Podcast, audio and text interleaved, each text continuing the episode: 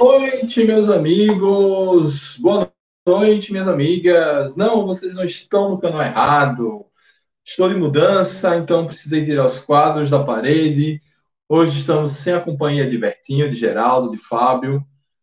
É, a partir do próximo live já estaremos aqui em casa nova, cenário novo, espero que cenário novo, enfim. Tenham uma boa noite. Vamos falar da entrevista de Rodrigo Santana ao Confiança, né, a TV Dragão, a sua live de apresentação, a live que deu um pouco errado, a live estava travando demais, mas de qualquer sorte a gente conseguiu extrair ali na, nas gagueiras não intencionais de Rodrigo Santana o que ele quis passar de ideias para o Confiança.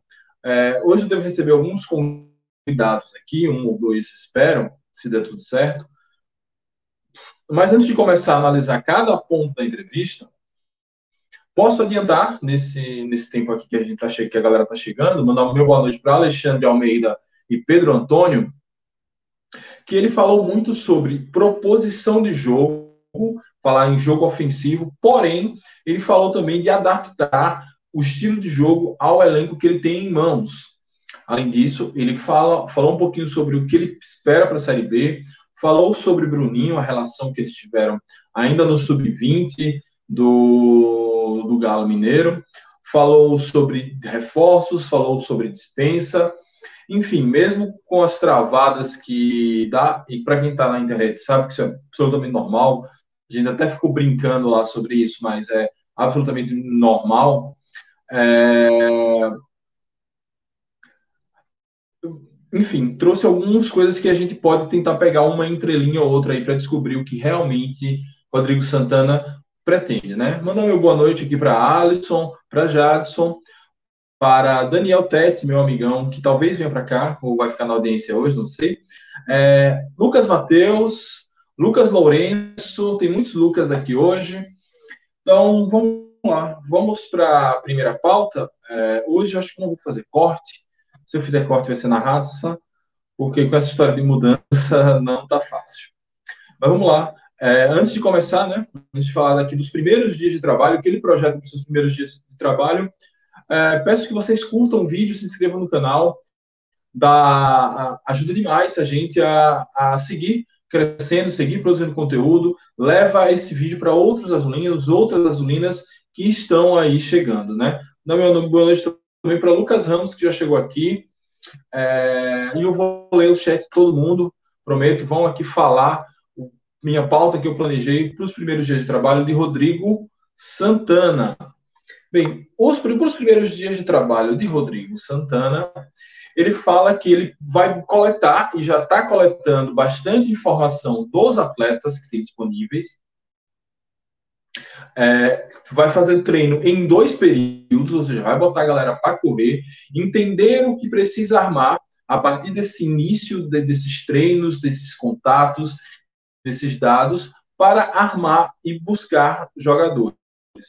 A ideia dele é desde sempre buscar uma confiança cada vez mais forte. Palavras dele. Então, a ideia do de Rodrigo é primeiro botar esse turma para treinar em dois períodos, analisar de perto, olhar cada jogador e ver o que cada um desses jogadores pode render para tornar a confiança cada vez mais forte.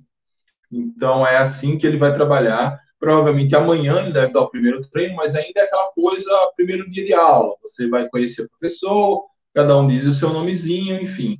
Eu creio que para treino pesado mesmo, não sei se vai ter folga no final de semana, ainda não chegou até mim a programação do Confiança na semana. De qualquer sorte, vamos imaginar que segunda-feira começa para valer essa nova era aí com o Rodrigo Santana à frente do Confiança. Gostei, dessa coisa de fazer o treino em dois horários, de buscar conhecer os atletas para ver o que dá para se extrair. Porque o que a gente fala, o que a torcida fala é, desde de sempre é dispensa, dispensa, dispensa, dispensa, dispensa, mas assim, não dá para dispensar todo mundo, gente. Nós já tivemos Nailton que saiu hoje, mas por isso ele tem que sim conhecer os atletas. Estou aqui com a presença ilustre do meu amigo Vitor Cardeal. Boa noite, Vitor. Como é que você está, meu querido? Opa.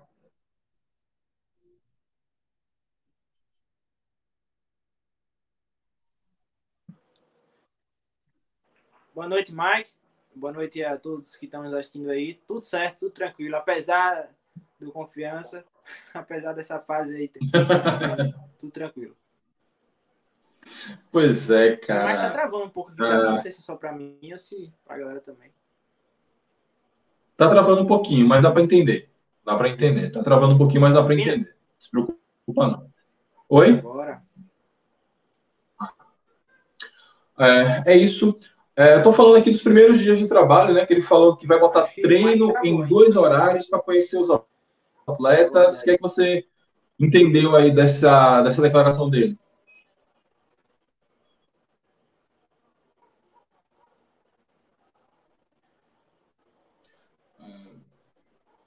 Tá.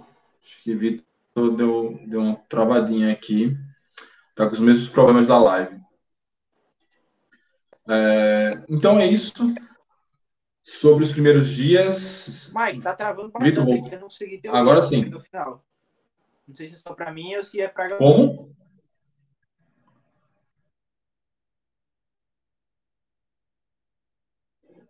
Ah, acho que o Vitor caiu. É, tá, vamos passar para o próximo.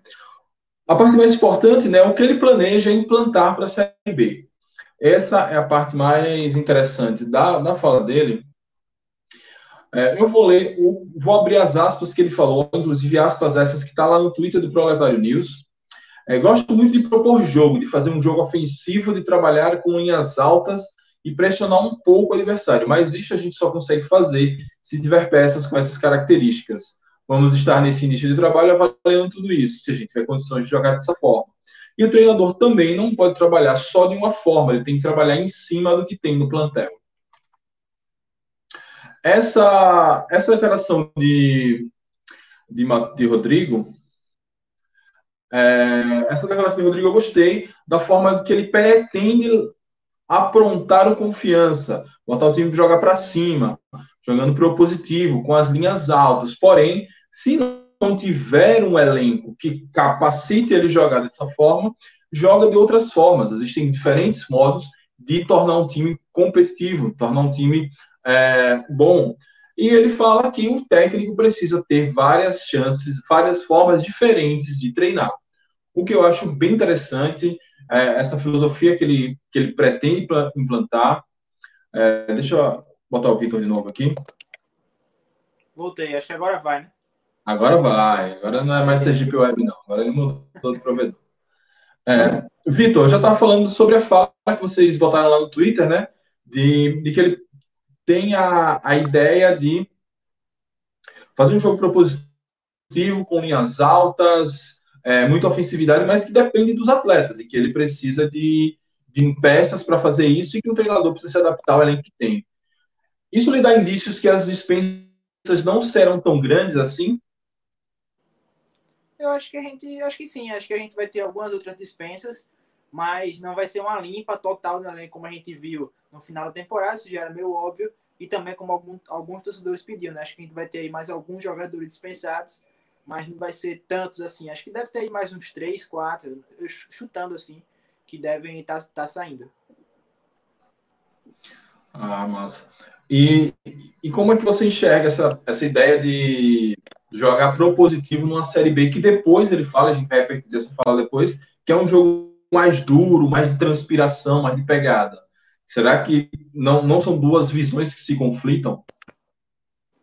É, assim, ele mesmo falou, depois ele falou, primeiro falou que queria fazer um jogo propositivo, um jogo mais de realmente propondo o jogo, propondo o jogo adversário, é, e depois ele fala que a Série B tem um estilo um pouco diferente. A gente já viu times na Série B jogando dessa forma que ele quer jogar, né, no confiança mas tinha um elenco bem superior, né? Então, realmente, é difícil com que confiança tem. Ele próprio fala, né? A gente tem que ver, depende dos atletas tal. Ele mesmo fala que vai ser difícil é, ter um estilo de jogo dessa maneira e que vai precisar contratar. Então, acho que ainda é uma, uma incógnita como é que vai ser esse confiança do Rodrigo Santana. Acho que pode ser um pouco próximo do que foi o Daniel Paulista na Série B, né?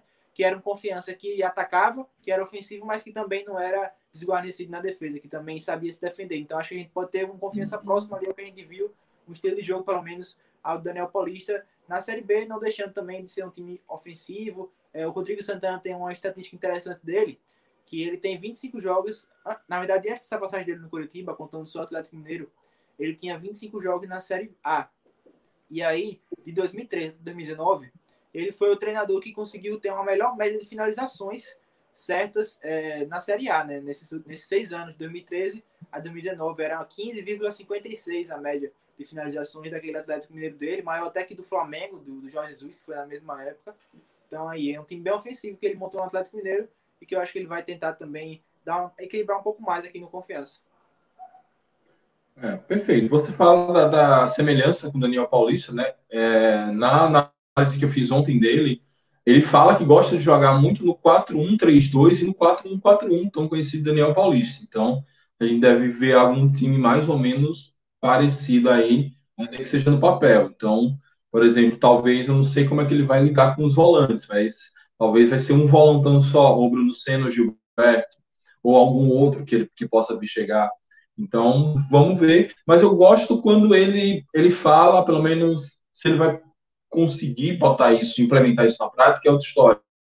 Mas eu gosto que quando ele fala de ter mais de uma forma de jogar, ter repertório, que é uma coisa que a gente sempre cobrava de Daniel Paulista.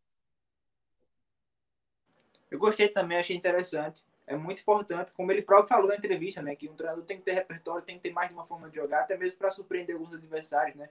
E se você ficar sempre jogando do mesmo jeito, uma hora todo mundo vai saber como é que você joga. Você não apresentar variações, não apresentar mudanças, fica cada vez mais complicado, né? Então, realmente espero que ele apresente isso, né? Coloque isso em prática durante essa Série B aí. Beleza, vamos falar agora das dispensas, que é que a turma quer mais quer ver, né? Já tivemos uma hoje, que foi na Hilton, sobre as dispensas, abre aspas, para Rodrigo Santana. A gente precisa analisar o dia a dia, no dia a dia alguns atletas. Vamos analisar com toda a comissão, com todo o setor de análise, quem está produzindo, quem produziu, quem pode produzir ainda, para a gente poder contar, uma vez que a nossa margem de erro tem que ser mínima. É, ele falou ainda, né, que, eu, que, é injusto analisar tudo em apenas uma semana é, e que tem que analisar isso no dia a dia. Claro que essa fala que ele faz também se aplica às contratações. De qualquer sorte, é, como eu já imaginei pela, pela fala dele anterior, não devem ter tantas dispensas assim. É, e eu estou aqui com mais uma autoridade, Daniel Tetti. Um ousado com, com Mike e, e Vitor, as verdadeiras autoridades. Boa noite aí, pessoal. Boa, Boa noite. Tete, homem a gente... informações no grupo do Bancada, né? É, então, a gente estava falando, Ted, sobre as dispensas, que ele falou que vai analisar caso a caso, que ainda vai sentar com a, com, com a equipe de análise de desempenho, com a comissão técnica, e vai ver no dia a dia para saber quem pode, quem já produziu, quem está produzindo e quem ainda pode produzir. Então, é, não esperamos, então, grandes dispensas, né, Vitor?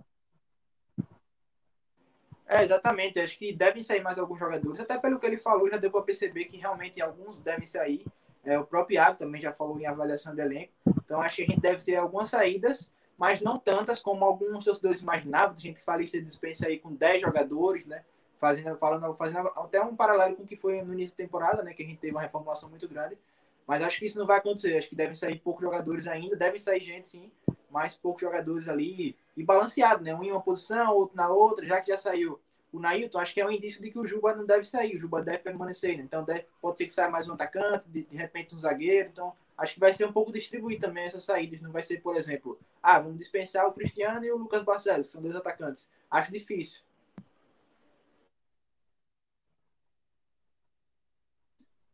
É, Tete, você que não viu a entrevista, mas o que é que você acha em, relação a dispensas? Acho que tem espaço para dispensar mais?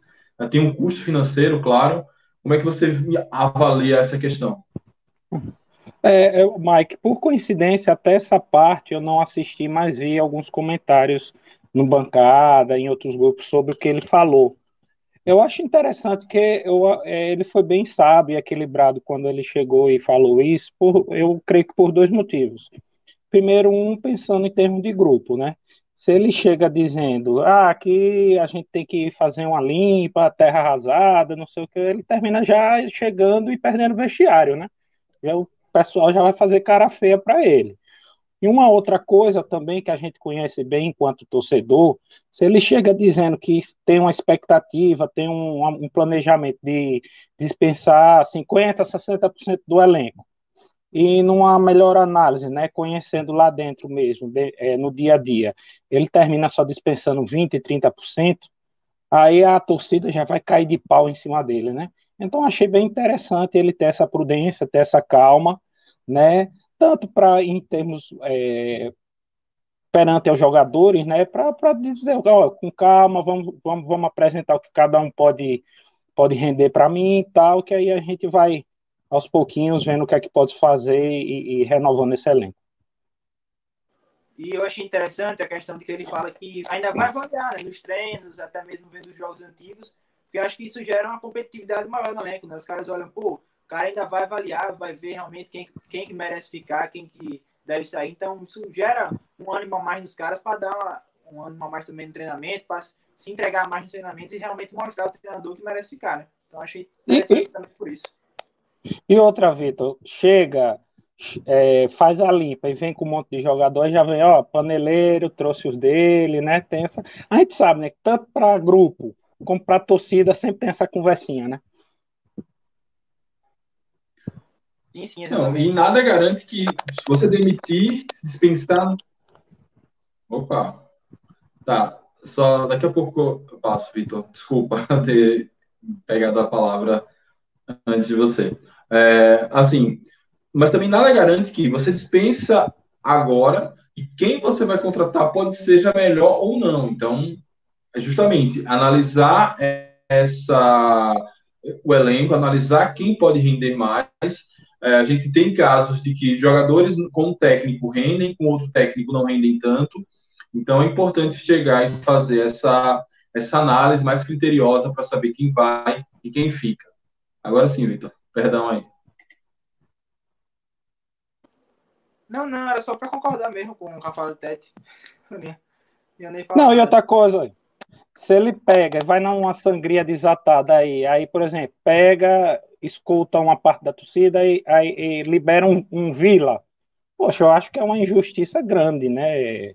Por mais que tenha um clamor de uma certa parte é, meio radical da torcida que não quer ver mais Vila, não quer ver mais Everton confiança, pô, o cara eu acho que é um, um essencial, muito útil para o elenco, é, Rafael Vila, né? Então tem que ter calma mesmo.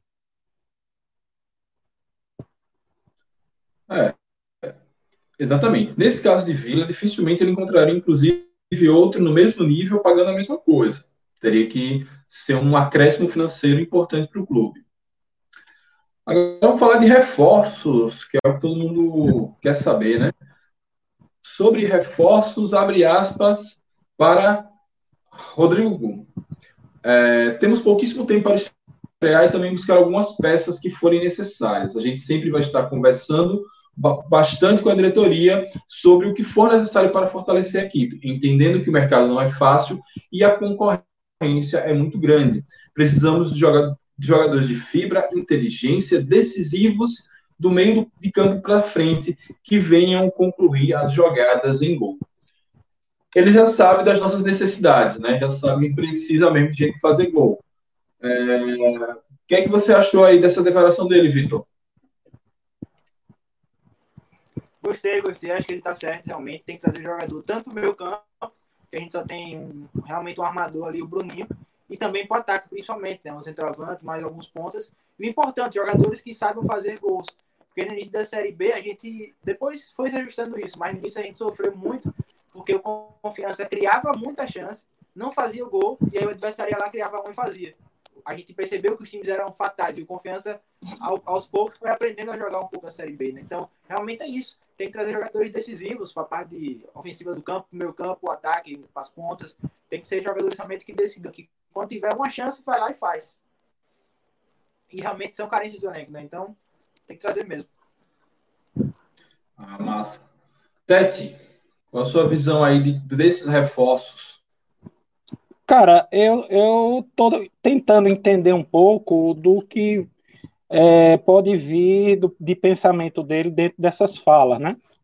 Eu acho que, assim, primeiro, é um cara que procurou saber o mínimo, conhecer alguma coisa do elenco já, mesmo sem estar aqui, de longe. Não é aquela coisa da arrogância, Sim. né? Sou, sou eu e mais 11, né? Ou seja, é um cara que que está né, procurando saber, já procurando estudar alguma coisa, procurando conhecer.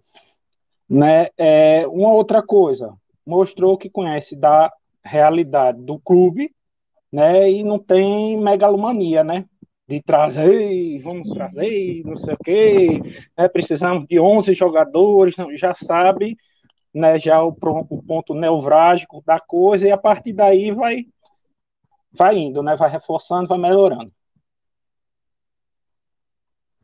É, verdade. Ele fala também, numa parte que a gente que, que não conseguiu pegar na frase, que ele já tem jogadores mapeados, eu não sei se eles falam mapeado ou rastreado, que tem jogadores mapeados pela diretoria e que ele também tem sugestões. Então, creio que vai, vai juntar esses nomes todos num, numa planilha, é, botar num balaio, eu ia falar num balaio, mas numa planilha, é, e vai ver as questões financeiras, onde estão, se se encaixam no perfil do time, o que é que ele quer para o time, se para fazer esse jogo mais, vamos dizer, ofensivo, de linhas mais altas, ele precisa mudar muita coisa nesse elenco. Tem, é um elenco que não tem a intensidade, a fibra, como ele fala.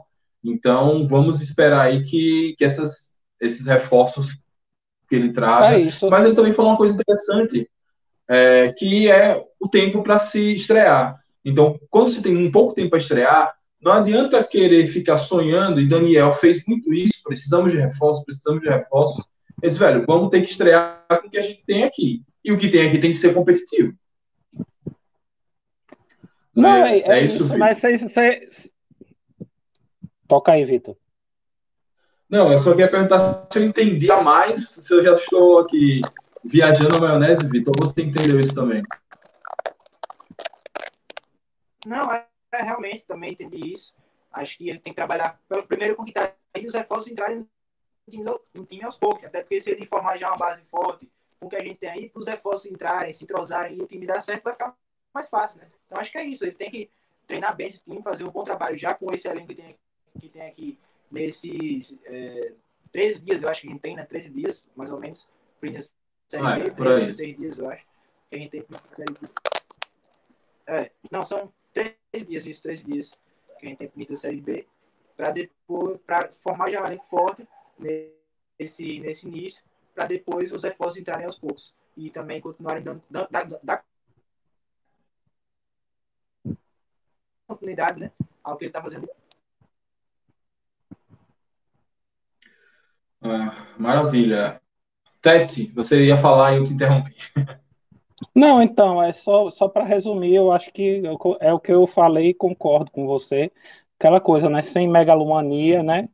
E, e tentando é, com calma conhecer da realidade do clube, das necessidades e disposto a pegar o, o, os limãozinhos que ele tem e tentar fazer uma limonada decente aí, né? Perfeito. E para finalizar, a gente conversar com a turma do chat, Bruninho, ele falou, ele destacou uma parte da sua entrevista para falar sobre Bruninho. É, eu não consegui tirar as aspas dele, mas ele, ele elogiou muito Bruninho, disse que é um jogador rápido, que sabe improvisar bem, chuta bem de fora da área, que já fez um bom primeiro semestre, mas que pode fazer ainda mais. É, e que conta com ele para a Série B. É, fala então de que a, a ideia e o modelo de jogo vai ser, ainda vai ser encaixado para ele saber da melhor forma que usa Bruninho, é, que vai conversar com ele para analisar parceiros para extrair mais ainda dele, analisando as lições que o primeiro semestre trouxe. É, parece que ele quer que o time jogue em torno de Bruninho. É isso mesmo, Vitor?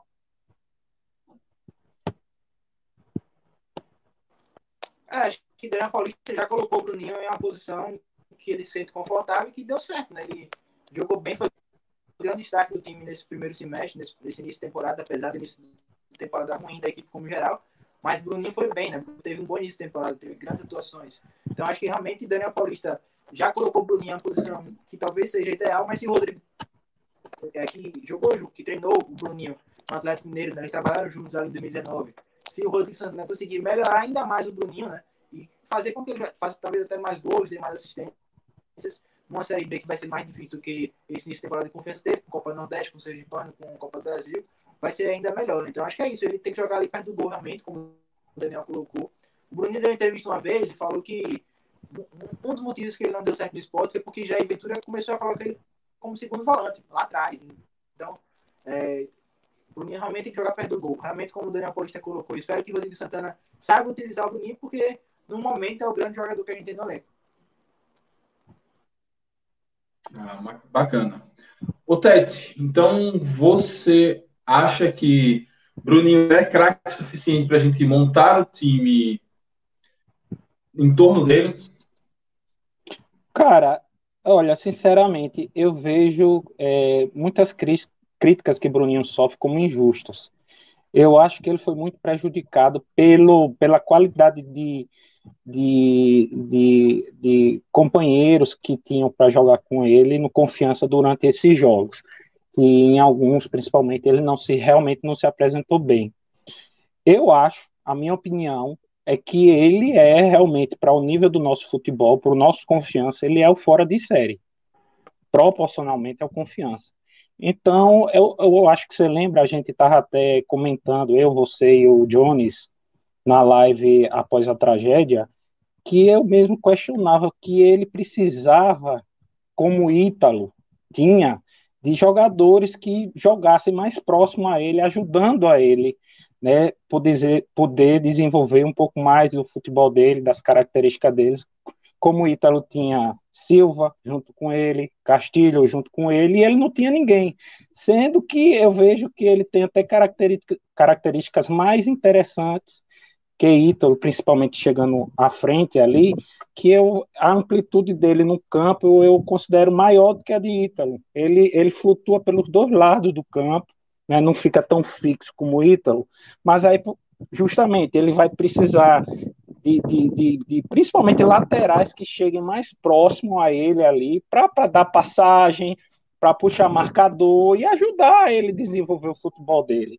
Coisa que ele, assim, infelizmente é uma realidade, nossos laterais foram muito aquém durante todo esse campeonato sergipano e ele não tinha com quem né, ficar praticamente tudo concentrado nele ali. Ele era o, o cara é, é, é, com maior é, é, habilidade, maior técnica, mas sozinho.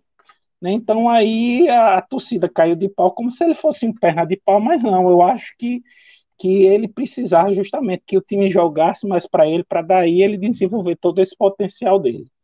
Eu acho que realmente é, vale a pena tentar é, é, se investir um pouco nisso, de fazer ele, do time, jogar um pouco mais para ele, para ver se ele, ele desenvolve mais. A única, o único senão, por exemplo, que eu, eu gosto de comparar muito ele com o Ítalo, com o que Ítalo fazia, que era o nosso assim, o, o, o, o, principal jogador de confiança na Série B do ano passado, que eu considero o Ítalo, e, e, e, e, eu vejo que na frente ele pode entregar mais que Ítalo. O único senão é atrás. Eu, eu entendia que Ítalo tinha uma recomposição muito boa, voltava muito bem, fechava muito bem os espaços ali pela esquerda, coisa que eu não vejo em Bruninho. Mas eu acho que na frente ele pode entregar até muito mais com Ítalo, muito mais que Ítalo, caso ele tenha esse apoio. Bacana. É, também acho que é... Ô, Mike, só um, parênteses. Só um parênteses.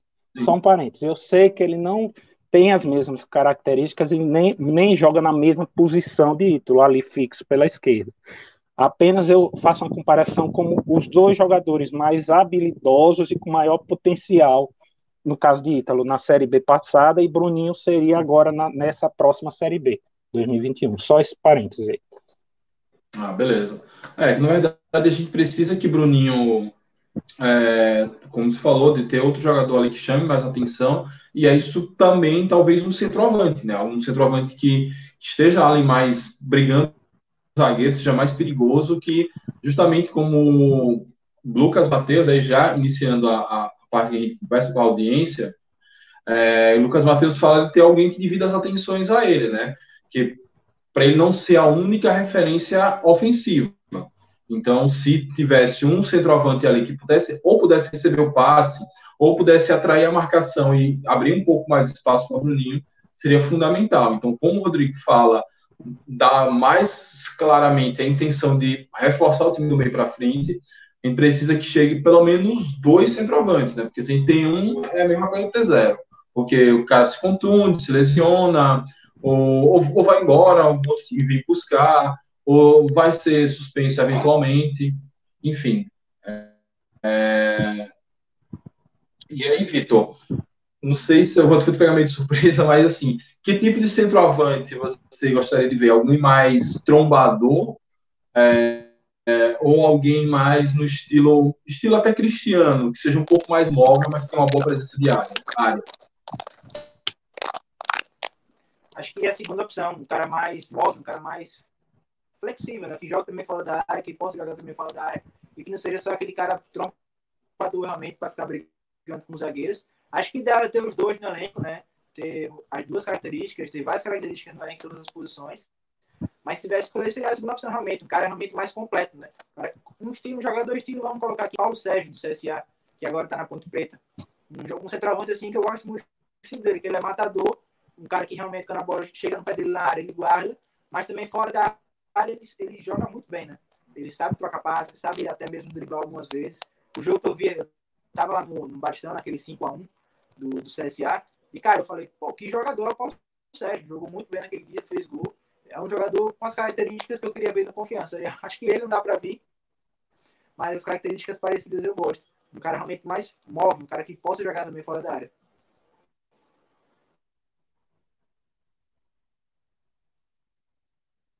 Microfone, Mike.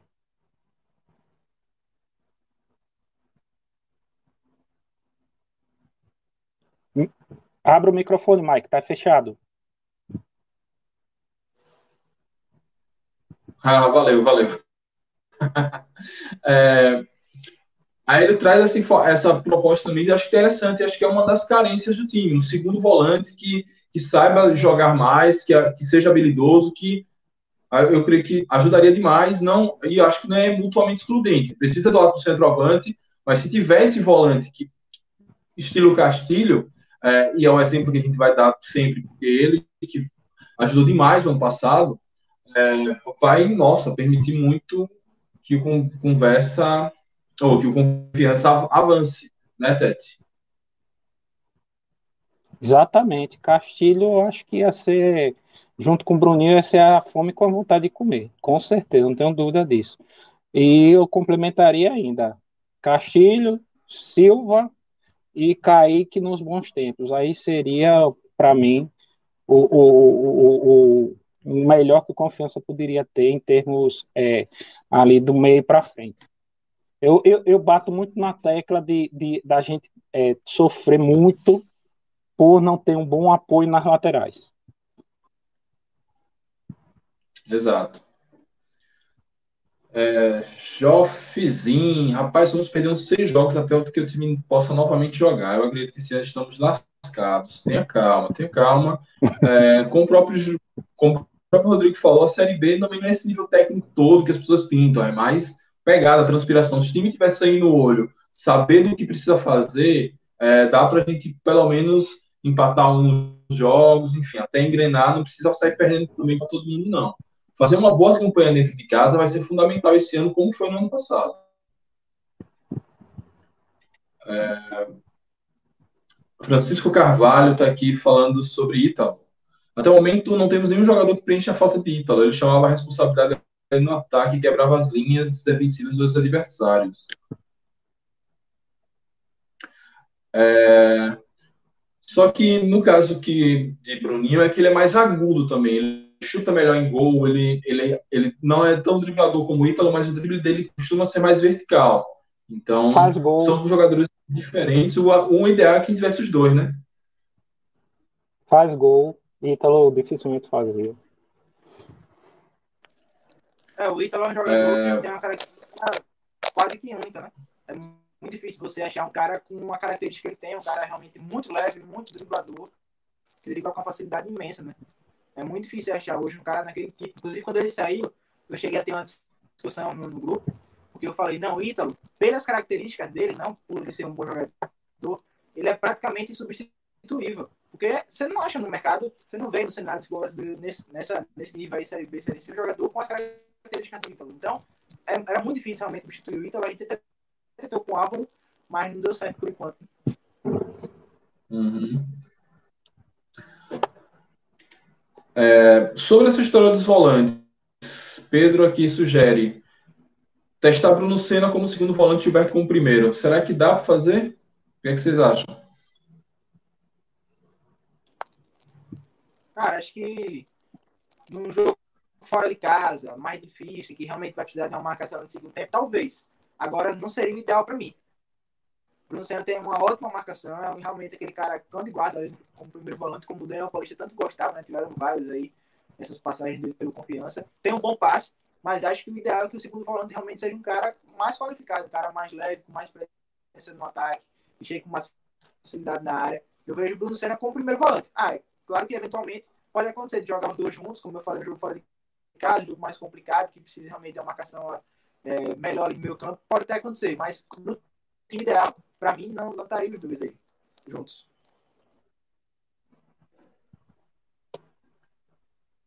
Concorda, Tete? É, concordo também, sendo que é, eu gosto de Gilberto, principalmente para compor o elenco. Né? Eu vejo ele, por exemplo, um cara parecido com as características de Amaral, mas melhor que Amaral.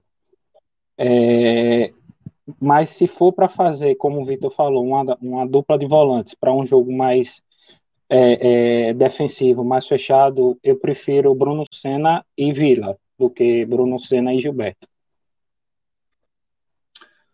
Beleza. É, Lucas Mateus, pergunta fora do tema: o que vocês acham de um amistoso preparatório para a Série B?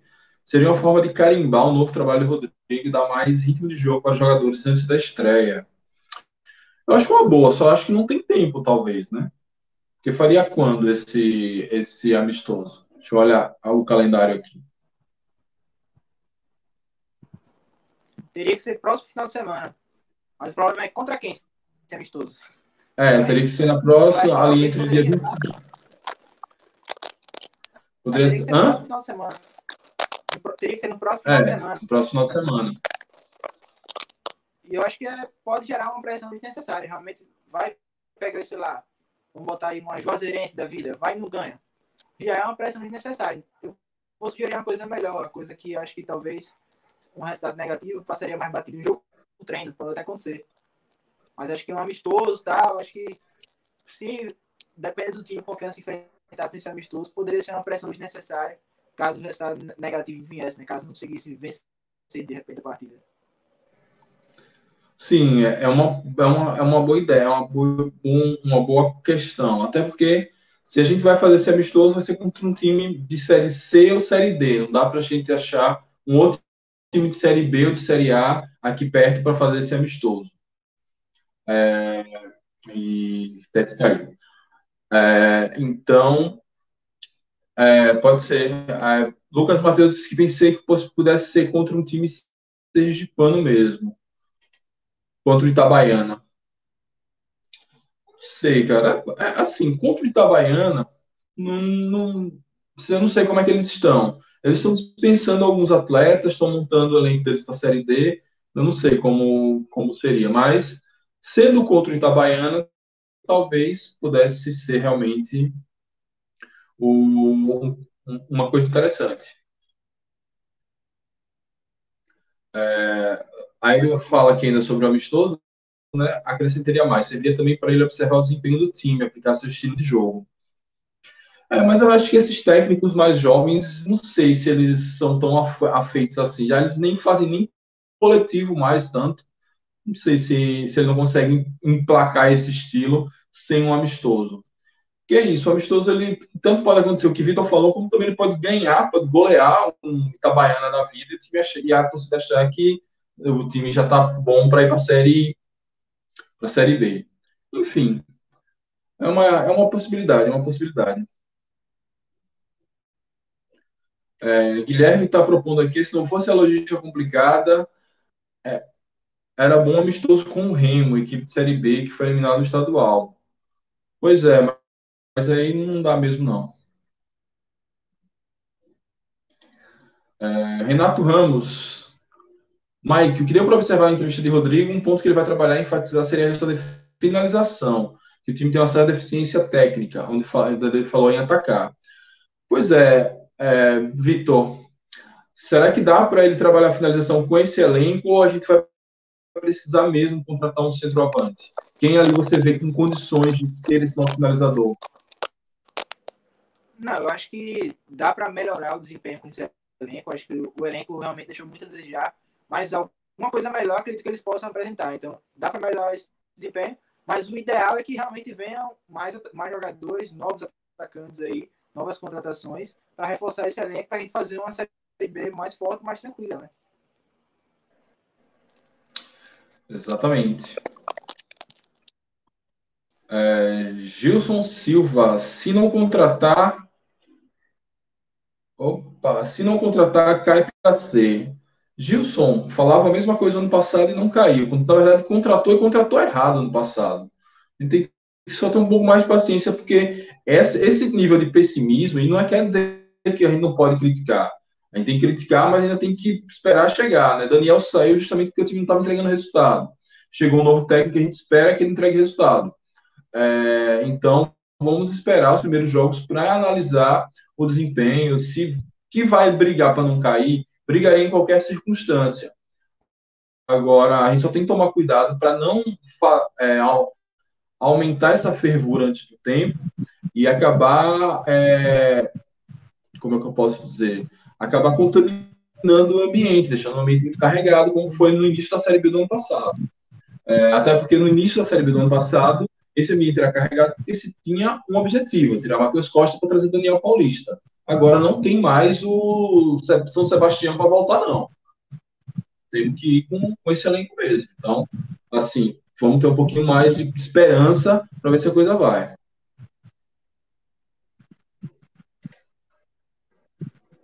É... Boa noite, Mike. Fala, Lins Oliveira. O 3-5-2 está na moda agora. Times iguais ao Corinthians e São Paulo hein? estão usando esse esquema. Você Vitor acha que esse confiança poderia se encaixar nesse esquema? E aí, Vitor, você acha que dá para fazer esse 3-5-2 com esse confiança? Com esse elenco de hoje, acho difícil. Na verdade, até poderia fazer com o Nery, com o Isaac ali atrás, de repente trazer o Bruno Senna para jogar também nessa linha de três, colocar o Kaique na ponta direita e o Juba na esquerda, com o que a gente tem hoje, né? Sem reforço. É, mas o Kaique se machuca demais. É, o zagueiro também, uma hora um vai estar suspenso, um vai estar lesionado, ele vai precisar colocar Luan, vai precisar colocar Vinícius Santana, até mesmo Milei. Então acho que se trouxer reforço, se o Rodrigo Senna colocar na cabeça, não, eu quero jogar assim, dá para fazer. E acho que até é uma boa ideia.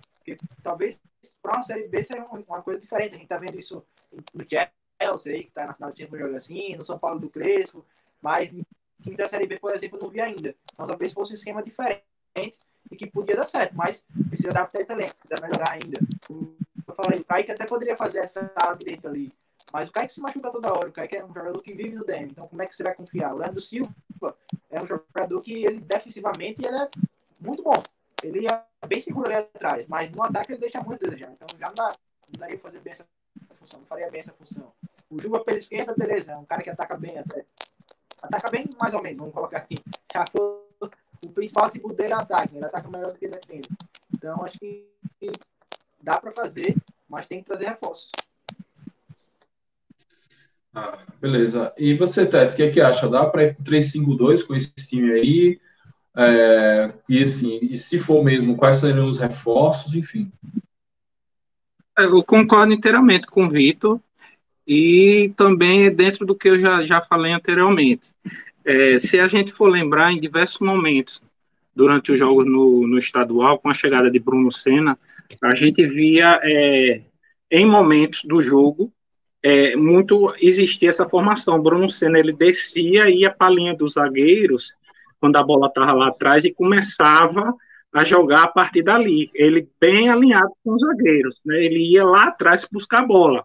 Só que justamente a gente não, não tinha força de apoio nas laterais, né? Cadê os laterais para subirem e apoiarem? Aí fica muito complicado. Aí resumindo é o que o Vitor falou, dá para se tentar, né? Tem a, atrás, né? Nós teríamos como formar uma trinca ali dentro dessa característica, com Gavioli, com Senna e, e Bareiro. Agora ficaria complicado a partir daí, na saída de bola. E na chegada lá na frente, se a gente não tem laterais. É, e também dessa característica que ele fala de subir as linhas de marcação, é, ele tem que tomar cuidado com o esquema 3-5-2. Sobe demais, pode deixar alguns buracos no meio campo. Confiança gosta demais de perder o meio campo. Enfim, eu não gosto do esquema 3-5-2, eu, eu, prefiro mais o 4-4-2, desses esquemas mais tradicionais, porque o 3-5-2 dizem que é uma modernidade, mas, sei lá, Argentina e Holanda usavam isso em suas seleções nos anos 70, não é nenhuma invenção da roda. É, mas eu particularmente não gosto muito não, 3-5-2. Acho que você precisa de ter muitos jogadores muito talentosos, você precisa ter é, volantes que saibam mais jogar, senão o time fica extremamente defensivo. Enfim, fala aí, Tete. Eu concordo com você. O meu preferido é o 4-4-2 e suas variações. Né? Sempre eu acho melhor. Eu acho que é, é, 3-5-2 é a opção, mas não dá para ser o principal esquema, não. Uhum. É, ele falou também que o time dele gosta de jogar no 4-1-3-2. Eu não sei se, se mais ou menos tá. poderia se encaixar nisso aí. Seria uma variação do 4-4-2, né? Uhum. Exatamente. O Flamengo de Jesus jogava assim, né? Atacando. Era 4-1-3-2. E defendendo 4-4-2, basicamente. Fica um volante mais fixo lá Sim. atrás, né? Um cão de guarda ela preso, né? Exatamente, exatamente. Fazendo ali a cena de bola de três, né? Como você próprio falou aí, que o Daniel Paulista fazia, né? Bruno Senna, os dois zagueiros, os laterais avançam. Basicamente isso mesmo. Uhum.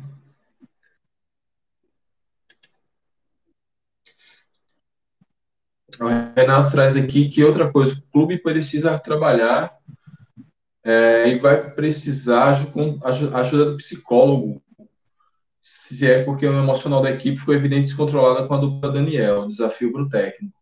Pois é, saiu inclusive no Globo Esporte que o Sergipe tem um psicólogo que atua. Isso é uma coisa que a gente já vem cobrando há muito tempo, né?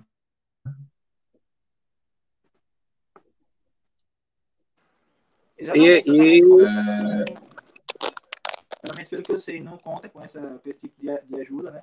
E que hoje muitos times aí aí os grandes times do futebol têm, né? Então acho que o Confiança precisa disso. Inclusive, tem um rapaz, o nome dele é Matheus, ele já foi umas duas vezes no nosso Instagram pedir para a gente levar um projeto que ele criou de realmente nisso aí, né? Para implementar no Confiança a questão da psicologia. E aí estamos tentando ainda né, falar com a diretoria para ver se leva esse projeto do Matheus para eles, para ver se de repente a Confiança pode colocar em prática.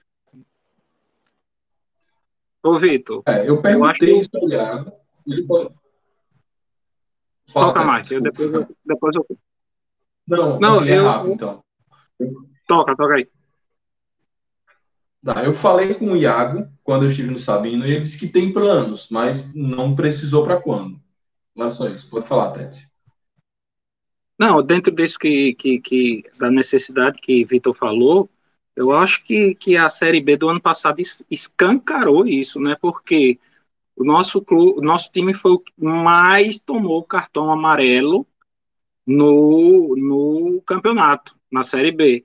E não era um time violento, né? não era um time é, é, é, muito faltoso, tanto é que também não teve muito cartão vermelho.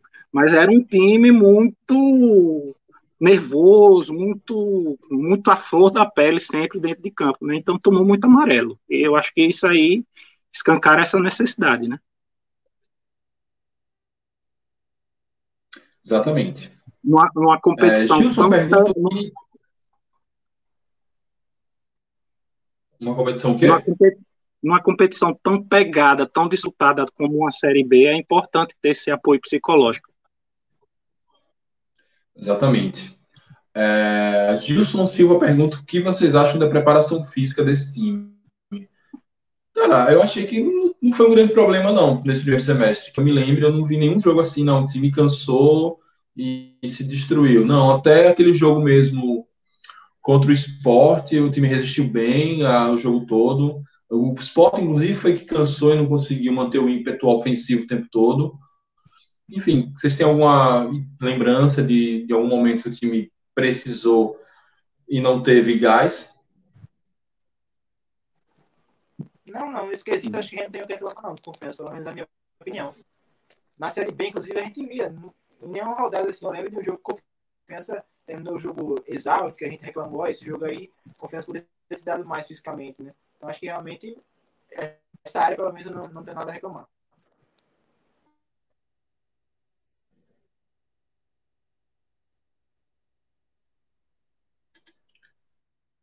É, Raul Euler já perguntou duas vezes, vamos responder aqui. Por que Gilberto estava no Sabino? Provavelmente Gilberto Silva. É, Raul, Gilberto Silva é dono da empresa que assessora ou empresaria, não sei exatamente qual o termo correto, é, o técnico, o novo técnico. Então, é, é por isso que ele estava lá, estava levando o seu pupilo. Oi? Acho que é o agente, né, Mike, né, Vitor? Agente, né? O, o, é, eu acho que ele realmente deve ser como o Mark falou, ele deve fazer. Se ele é o empresário principal, ele com certeza faz parte da agência que, que agencia realmente o, o Rodrigo Santana. Deve trabalhar junto com ele, né? Deve, não, com certeza trabalha junto com ele. É porque sempre para a questão de, de, de, poder trabalhar nessa função, que eu sempre vejo que a, que a né, só permite usar a nomenclatura né, de agentes credenciados né, para a função de ser empresário, ser procurador, ser representante, né? Então, acho que é o Gilberto Silva, ou, ou é da empresa, né, do dono da empresa, ou é o, o agente em si do, do treinador. Exatamente, exatamente. E aí surgem as especulações de que ele, enquanto agente do treinador, possa trazer outros atletas agenciados pela empresa dele. Não sei se, se é tão natural esse caminho assim. Você, Vitor, que está mais ali por dentro dos bastidores, acha que pode ser uma ponte, pelo menos? Acho que sim, até porque o Gilberto, ele. O Gilberto ele tem muita ligação com o Atlético Mineiro, né? Não sei se ele chega a trabalhar no Atlético Mineiro, mas ele é um cara que também faz parte também do Atlético Mineiro, né? Então acho que talvez essas parcerias confiança faz com o Atlético Mineiro trazendo vários jogadores lá, talvez realmente tenha o dedo dele, seja por influência dele também. Uhum. É, Para a gente encerrar a live de hoje, é, vamos aqui falar. Roberto Barroso trouxe uma lista de, de, de necessidades para o confiança, posições carentes ou sem ninguém. As duas laterais, para mim, é importantíssimo, dois alas que saibam realmente fazer esse papel. Um centroavante, um volante, um meia e um goleiro. Qualidade mínima, quantidade mínima de urgência.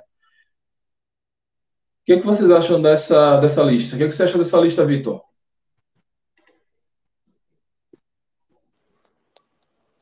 Olha, a lateral, acho que esquerdo realmente tem que trazer. É urgente, né? até porque o saiu, a gente só tem o Luciano Juba. Na direita, cara, eu gosto do Leandro, porque ele, pra mim, defensivamente, ele me passa segurança. Eu acho que ele defensivamente é um jogador seguro. Agora, o Kaique, ofensivamente, por outro lado, é muito bom, mas se machuca demais, então, se der para trazer outro jogador nessa posição, melhor ainda. Acho que realmente ele colocou aí, vamos lá. Um centroavante tem que trazer, até mesmo dois. Volante, segundo volante, né? Aquele cara mais para chegar realmente na área, também talvez o meio campista, porque a gente já tem três primeiros volantes, né? O Serginho, o Gilberto e o Bruno Senna. Então acho que o que falta agora realmente é um segundo volante, porque só tem o Renan basicamente, junto com o Rafael Villa nessa posição. Então, se puder trazer mais um jogador, seria excelente. Meia, realmente, é, para jogar na posição mesmo do Bruninho. Goleiro, tem que trazer também. Eu adicionaria aí, como já foi falado aí outro comentário, zagueiro. Acho que tem que trazer mais zagueiro, pelo menos mais um zagueiro. Porque a gente tem hoje uma dupla de zaga boa, estabelecida, que para mim é o Isaac Gavioli com o Nery Bareiro. Tem o Luan, que hoje é a primeira opção, mas eu não gosto do Luan como a primeira opção. Acho que ele ainda não é um jogador não é, nunca foi, na verdade, um jogador confiável para ser uma primeira opção na zaga. Ou seja, se o Nery for expulso, o Isaac, um dois se machucar e ficar muito tempo fora, hoje o substituto imediato é Luan, e ele não passa confiança. Então acho que tem que trazer mais um zagueiro, ele vai voltar. Ele tá, acho que já deve estar próximo de voltar. Mas é, mesmo assim, tem que trazer para mim mais um zagueiro, pelo menos. E além dessas posições aí, concordo com todas elas. Sempre para mim é que menos tem urgência é a lateral direita. Porque já tem dois jogadores da posição. Não sei que alguém sai, né? Beleza. Tete, sua lista tá aí ou qual é a sua lista? Eu concordo com quase todos aí. Eu é, eu traria um lateral esquerdo, que a gente ficaria, como o Vitor falou, com o Juba, e um lateral esquerdo, um, um bom mesmo para ser titular. E assim, no, no quebra-galho, né? Com, com Everton ali também, ficariam três. Né? Traria também um bom lateral direito bom é, é, é para ser titular. E aí a gente ficaria, como o Vitor falou também, com duas opções de, no banco, né? De reserva, depender do, do desenho do jogo que a gente precisasse fazer, um mais ofensivo, Kaique, um mais defensivo, que é o Leandro. Né, é, eu também concordo que um zagueiro a gente precisa, principalmente que Luan vem, não está numa boa fase desde o início do ano, desde aquele jogo contra o Alto lá, ele não vem bem, não fez nenhum bom jogo, ao meu ver, esse ano ainda. Nirley é um jogador, eu gosto de, de Nirley, acho que ele não é para ser titular, mas acho um bom zagueiro reserva, só que ele se machuca muito também. É, um segundo volante, eu considero que a gente precisa também, um meia, um goleiro e dois centravantes. Então, eita, nem perdi as contas aí, quanto você falou. Vamos lá, é, eu, eu só, só, alteraria aí, no caso, mais um lateral, né, eu, eu traria é, é, não, dois laterais, dois laterais por questão de custo. Eu manteria Everton como quebra-galho na lateral. Seriam dois laterais, dois para serem os titulares. É, um goleiro, traria um goleiro para disputar a posição com Rafael, certo? Eu acho que Careca provou a gente que dá para ser segundo, terceiro goleiro, por isso, por aí. Né? Um zagueiro, acrescentaria um zagueiro que ele não colocou aí, um segundo volante e um meia e acrescentaria mais um centroavante. Traria, traria dois, dois centroavantes, como o Vitor também citou. Uhum. Beleza. É... Eu traria dois centroavantes, precisa de, de dois. É... Tem Cristiano que pode evoluir, mas Cristiano até por, por ser emprestado, por fazer outras funções, seria interessante que a gente tivesse dois centroavantes. É, eu descartaria meia, acho que meia é uma posição. É difícil de achar, é cara. Se você achar um meia barato, não presta, então não esquecer se está de meia, não traria, não iria nem atrás, nem me, me estressaria atrás. É, então seriam dois, dois, dois centroavantes, um segundo volante, acho que o, o primeiro volante, cão de guarda, a gente já tem dois que dá para ir bem na Série B, Gilberto e Bruno Senna, mas eu traria pelo menos um segundo volante, um goleiro, precisamos de um goleiro ou para ser titular ou para ser reserva, que já com quatro reforços. É, eu concordo com a turma que está dizendo que a gente tem muito zagueiro. Então, talvez eu realmente traria um outro lateral esquerdo, já que Juba realmente defensivamente é muito frágil. Eu fecharia cinco contratações, dois, dois atacantes, é, um volante, um segundo volante, um, um goleiro e um lateral esquerdo. O lateral esquerdo, ainda como a gente tem Everton de quebra-galho, eu poderia botar mais um ponta. Mais um ponta ali que pudesse ajudar mais o, o, time. Ou então um segundo, segundo volante, que tivesse essas características mais ofensivas para também dar, dar mais opções ao treinador. Eu não traria muito mais que cinco, eu acho melhor a gente focar em cinco, cinco ou seis reforços que cheguem e deem conta do recado, do que tentar mudar um 11, fazer muito mais que isso, e aí, por conta de grana, não ter a, não conseguir trazer jogadores com a qualidade suficiente que precisa. Lembrando que toda contratação, seja do Barcelona até o Atlético Gloriense, é uma aposta. Tem muitas, muitos jogadores, muitas contratações que estão para dar certo e não dão. E aí a gente, por isso que é, é bom não dar todos os tiros de uma vez, faz aos poucos para ver se é, depois vai que precisa de alguma coisa. Fala, Tete. Ô, Mike, eu queria fazer uma consulta a Vitor, que acompanhou muito de perto, mais, que qualquer um de nós, o Campeonato Sergipano. O que é que ele acha do Thales, do lateral direito do Atlético Gloriense? Se teria pelo menos uma oportunidade para ser testado no confiança. Eu gostava daquele jogador. Há, duas ou três vezes que eu vi ele jogando, eu acho um jogador interessante. Bom jogador, acho que dá sim para ser testado, mas aproveitando uma ideia do próprio Lucas Matheus, se eu fosse confiança, eu traria jogadores, emprestaria de repente a clube de Série D para ver como é que vai ser o desempenho, e aí de repente para o início do próximo estadual usar esses caras no início ali, né? Formar realmente um time de transição, um time, um time mais jovem, sub-23, né? O Thales é um jogador jovem ainda. Então, faria esse movimento, né? Contrataria, emprestava ele para o time de Série D, até mesmo para uma Série C, se conseguir isso, que é mais difícil, né?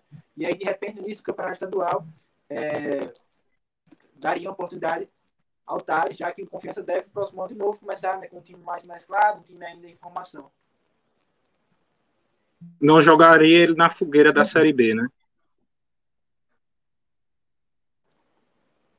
É, na Série B eu acho que seria um pouco arriscado. Acho que seria um pouco arriscado colocar ele. Faria um novo teste num nível maior, porque, até porque a gente vê ele somente no Campeonato Sergipano e no Atlético Gloriense, né, que é uma equipe com todo respeito, mas que não tem um nível de exigência, por exemplo, como tem. Vou até colocar o Itabaiana, até mesmo o Lagarto, que está crescendo agora. Então, faria um novo teste nele numa, numa série inferior ainda.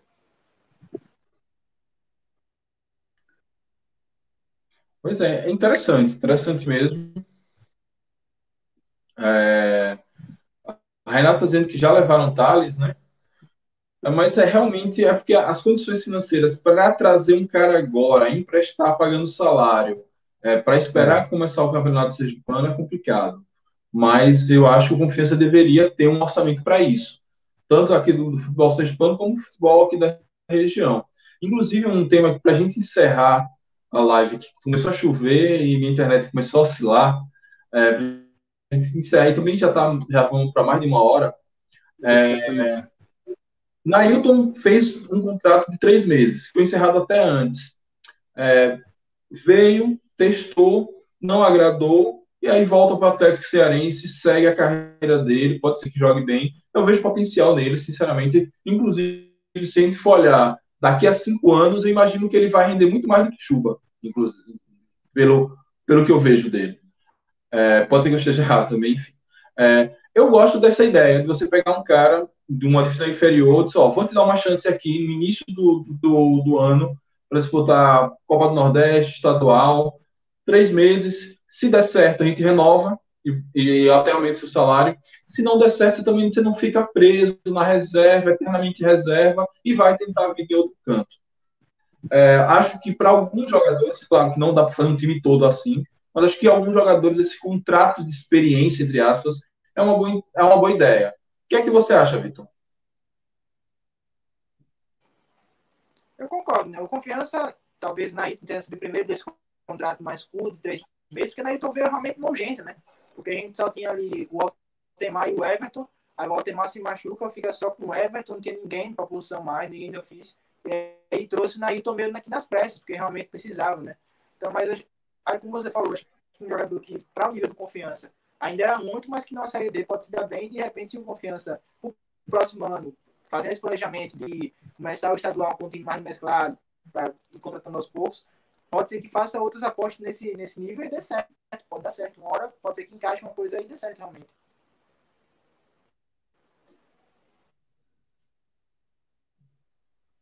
Ô, Vitor, é, eu acho aí, que eu acho que aí o confiança, se conseguisse fazer isso, ia começar a, a, realizar um sonho meu, pelo menos, como torcedor, de, de atingir patamares maiores de times que já fazem isso com, de uma forma com, com é, de, um sucesso bem razoável, que é o Bahia e o Atlético Paranaense, que hoje eles possuem um time de transição e que jogam boa parte dos campeonatos locais, o início, ou quase todos os campeonatos.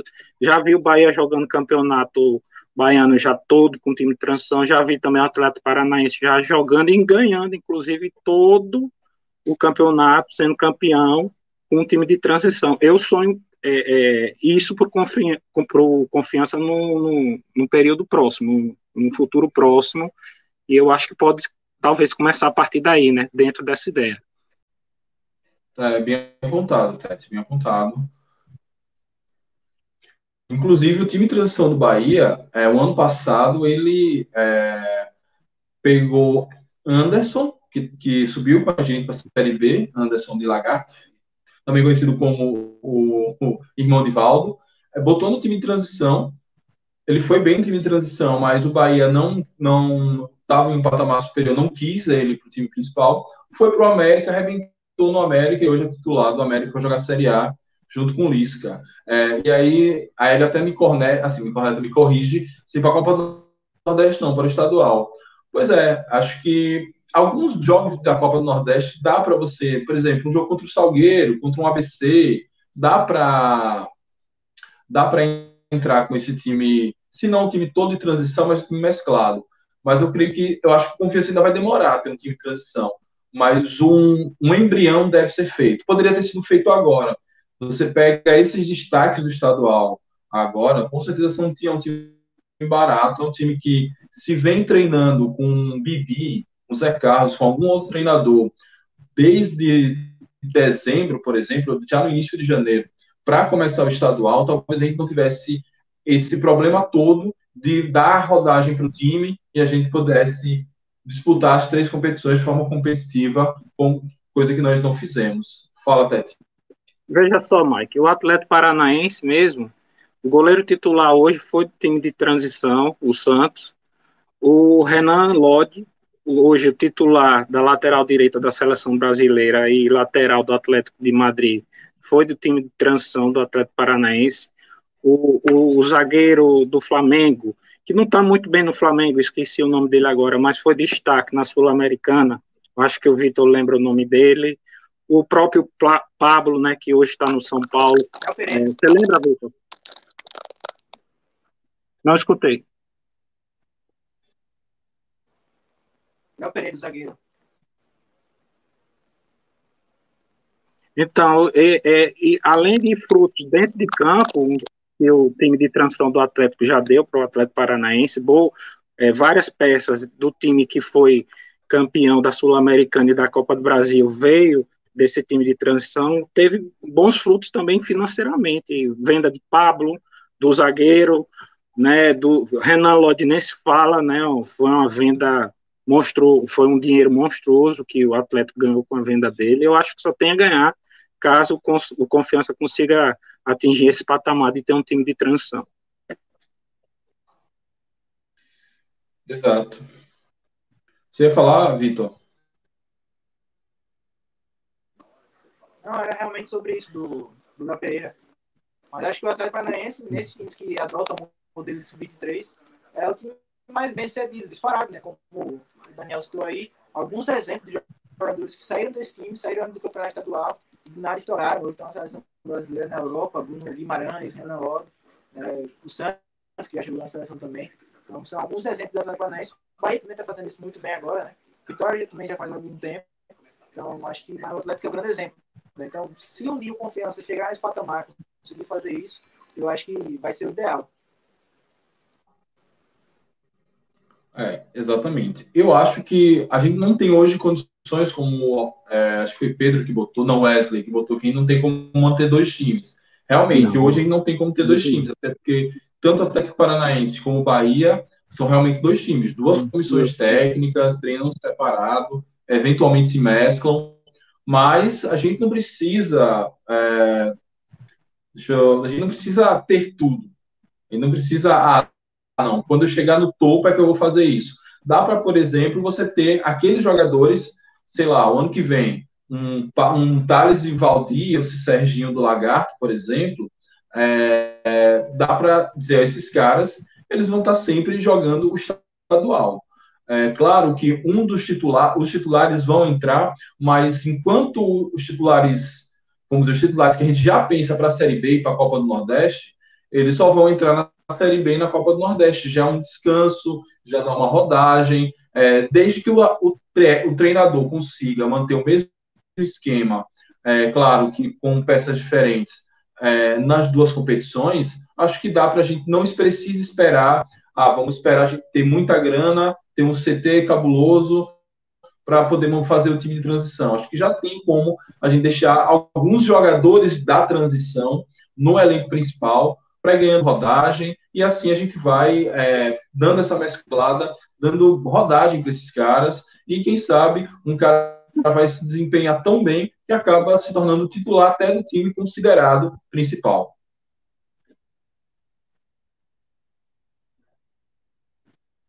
É, para encerrar, um elogio aqui do nosso amigo Lucas Mateus. Ótima live, espero que Rodrigo Santana esteja assistindo. tomara, tomara.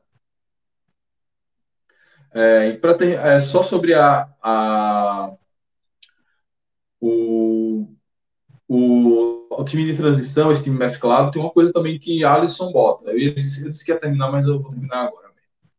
É, a torcida também tem que ter paciência, né? Não adianta você contratar esse time, contratar algumas peças jovens para botar, e aí o time empata com o Atlético Gloriense, a torcida cai de pau, hum, enfim, gera um inferno e acaba voltando os titulares, e todo aquele planejamento, todo aquele investimento acaba indo por terra.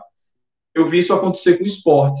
O esporte várias vezes tentou ir com esse time meio de transição, que não era uma comissão separada, mas era um time muito jovem, mesclado com alguns titulares, e aí o time começava a engasgar no Pernambucano, a torcida caía de pau e acabava que ele ia com todos os titulares. É... E o pior, o esporte nem precisa do Pernambucano para quase nada, né? Já tem garantido a Copa do Brasil e a Copa do Nordeste. Vai entender. O Mike, e até os é... grandes onde viram é, tropeçam com o time de transição, né? O Bahia veio bem três anos, foi tricampeão quase, os três anos com o time de transição, e ontem, na hora de che tentar chegar ao Tetra, perdeu com o time de transição, né? O Bahia de Feira. Ah, tropeço sempre vai existir, né? Portanto, é o trabalho bem feito e rendendo frutos, né? Exatamente. Gostaria de agradecer e deixar o espaço aqui aberto para os meus amigos Vitor Cardeal e Daniel Tete. Vitor, boa noite, meu querido.